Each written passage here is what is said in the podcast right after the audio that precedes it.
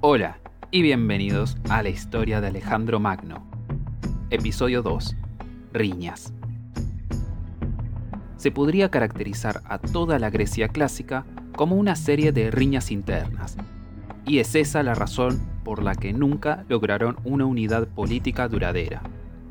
Quizás esta sea una terrible simplificación, pero es una simplificación que pasaré a respaldar. Mientras los griegos entraban en la década del 470 a.C., todo era un brillante nuevo mundo. Persistía la amenaza de Persia, pero acababan de derrotar a poderosos ejércitos, estaban unidos contra un enemigo común y habían salido victoriosos. Las cosas podrían haber terminado muy distinto para Grecia, pero al cabo de 50 años todo se derrumbaría. Y en solo 150 años serían gobernados por el poder de Macedonia. Un poder que era absolutamente irrelevante para el 470 a.C.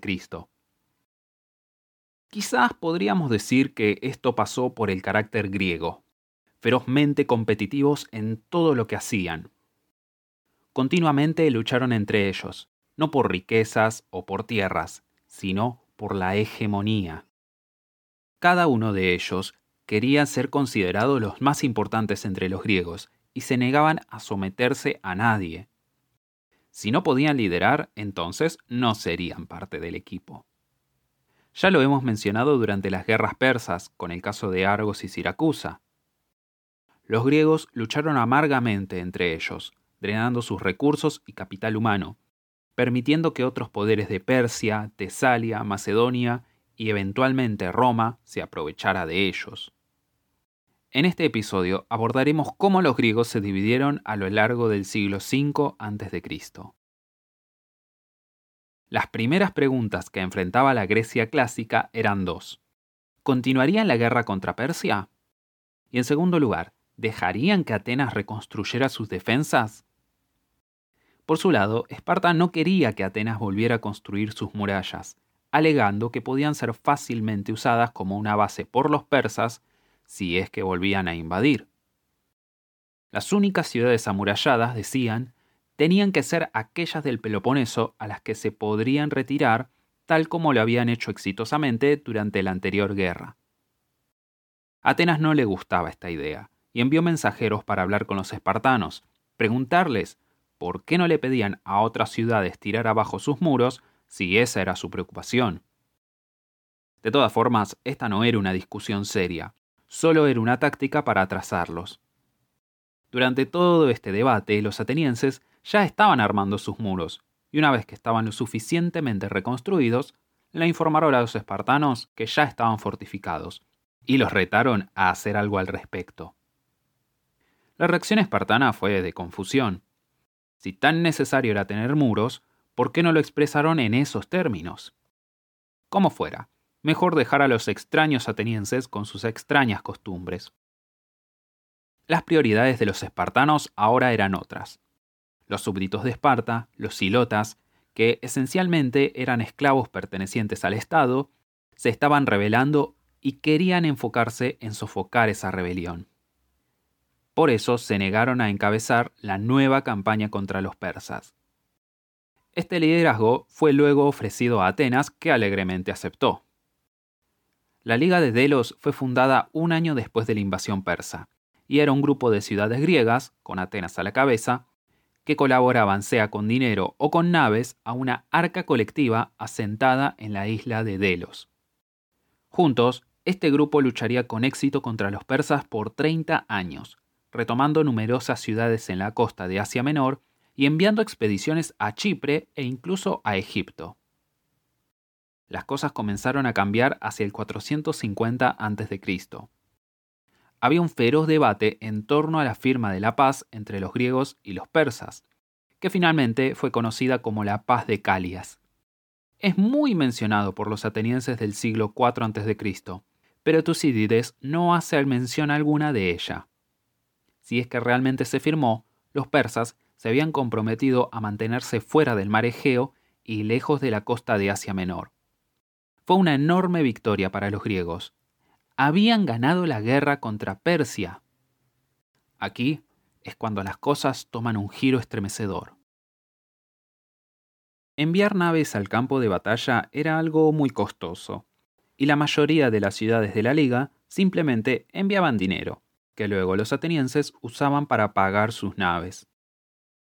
Esto significaba que los atenienses tenían una flota muy poderosa, mientras el resto de la alianza tenía poco y nada. Muchas ciudades intentaron dejar la liga, pero los atenienses los mantuvieron en ella por medio de la fuerza. Así pasó de ser una liga de iguales encabezada por Atenas a un imperio ateniense. Las arcas de la liga se trasladaron de Delos hacia Atenas, donde financiaron los programas de construcción de Pericles. El más famoso resultado de esto es el Partenón en la Acrópolis de Atenas. Por todo esto, los griegos comenzaron a ver a Atenas con sospecha y resentimiento, mientras Atenas interfería cada vez más profundamente en un mayor número de ciudades. En particular, Corinto tomó gran ofensa en esto y rogó a Esparta que hiciera algo al respecto. Finalmente, Esparta aceptó, temiendo el creciente poder ateniense. Fue así como se inició una de las guerras más famosas de la antigüedad, la Guerra del Peloponeso. La Guerra del Peloponeso es inmensamente famosa y podría dedicarle todo un podcast entero a ella. Aunque esto no cambia el hecho de que la Guerra del Peloponeso quizás también sea una de las guerras más sobrevaloradas. Escúchenme. Se luchó entre pequeñas ciudades con pequeños ejércitos. La descomunal invasión ateniense a Sicilia se llevó a cabo con una fuerza de 5.000 hombres, que es el tamaño de una sola legión romana. Ni siquiera es que sus resultados transformaran demasiado el orden. Habría pocas diferencias entre los años después de la paz, salvo que Atenas estuvo debilitada por algunas décadas. Es increíble que esta guerra tenga un lugar en la historia al lado de las guerras púnicas, las cruzadas, las guerras mundiales, ya saben, hechos profundamente significativos. Bueno, quizás esto no sea del todo acertado. Hay una razón por la que la guerra del Peloponeso es tan famosa como lo es. Tucídides.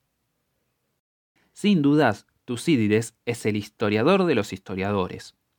Fue un escritor brillante, capaz de convencer a todo aquel que lo lea. Tenía un intelecto impresionante y es la causa de que la historia esté tan enfocada en la guerra y la política. Todo el estudio social y la etnografía presente en el trabajo de Heródoto desaparece, junto con los temas de la historia oral y las extrañas anécdotas. Todo ello es reemplazado con la profunda investigación de Tucídides y su frío análisis. La forma en la que el trabajo está escrito es mucho más importante que su contenido en sí. Pero bueno, este no es el club de fans de Tucídides. Acá estamos por la historia de la Grecia clásica, así que la información que él escribió es valiosísima. La primera parte de la guerra, conocido como la Guerra Arquidámica, duró del 431 a.C. hasta la firma de la paz de Nicias en el 421 a.C. Atenas tuvo un mal comienzo y en el segundo año de la guerra una mortal plaga golpeó a la ciudad, debilitándola severamente. En el 429 a.C., la plaga se cobraría la vida de Pericles, el gran estadista ateniense que había impulsado la guerra contra Esparta. Los espartanos hacían invasiones anuales al Ática, es decir, el área en torno a Atenas, mientras Atenas asaltaba por mar la región de Laconia, es decir, la tierra alrededor de Esparta. Ambos intentarían invadir por otros lados, pero la guerra fue esencialmente un empate. Atenas dominaba el mar, Esparta dominaba la tierra, y ninguno podía obtener una ventaja crítica. Los dos embarcaron en audaces aventuras, y en particular se destacó Brasidas, un excelente general del bando espartano. A esta primera fase de la guerra siguió una tensa paz, con ambos bandos constantemente ignorando los términos de ese acuerdo. Esta paz, o mejor dicho, esta Guerra Fría, duraría hasta el 413 a.C., aunque durante la paz ocurrió la parte más famosa de la guerra, la expedición siciliana. El popular político y general ateniense Alcibiades impulsó una invasión a Sicilia para incrementar el poder de Atenas, mientras Nicias, el que firmó la paz, quería que se enfocaran en Esparta. Las riquezas que podían obtener en Sicilia fueron suficientes para persuadir a la gente para votar por la campaña, que se lanzó en el 415 a.C., pero terminó desastrosamente. Antes de la invasión, Alcibiades fue exiliado por un escándalo involucrado con la destrucción de estatuas del dios Hermes y huyó a Esparta para aconsejarlos a ellos sobre cómo ganar la guerra. No es que fuera un traidor a su patria, claro, sino es que su patria había sido apropiada por traidores y él quería salvarla. Sí, seguro. De todas formas, aconsejó a Esparta fortificar Celia, un pueblo en Ática, para así asediar a Atenas. También pidió un préstamo al rey persa para construir una flota y desafiar a los atenienses en el mar. Los espartanos llevaron a cabo ambas iniciativas, y en la fase final de la guerra, de 413 al 404 a.C., conocido también como la Guerra de Célica, el dinero de los persas inclinó la balanza en favor de Esparta. Mientras Atenas experimentaba desórdenes internos, con una revolución en el 411 a.C. En una muy bizarra serie de eventos, la Asamblea ateniense votó por su propia eliminación y para luego ser reemplazada por un consejo de 400 y otro de 5.000 ciudadanos. Esto duraría poco y pronto la democracia sería restaurada. La aplastante derrota de Atenas en la costa de Gopóstamos lo llevó a la rendición final y la destrucción del imperio ateniense.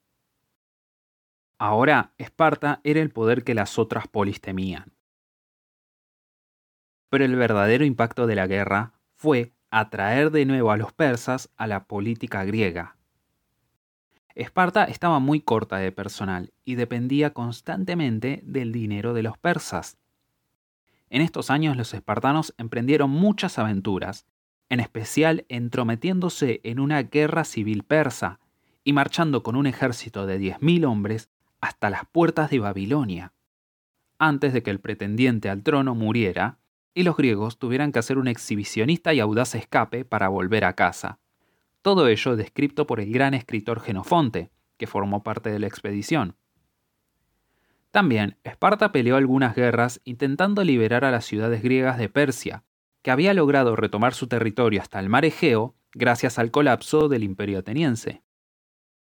Mientras tanto, Atenas atravesaba aún más caos al experimentar otra revolución oligárquica donde la ciudad fue brutalmente dirigida por un grupo de 30 tiranos antes de que fueran derrocados y la democracia una vez más restaurada. Este era un tiempo muy frágil para Atenas, y las críticas al régimen no eran ciertamente toleradas.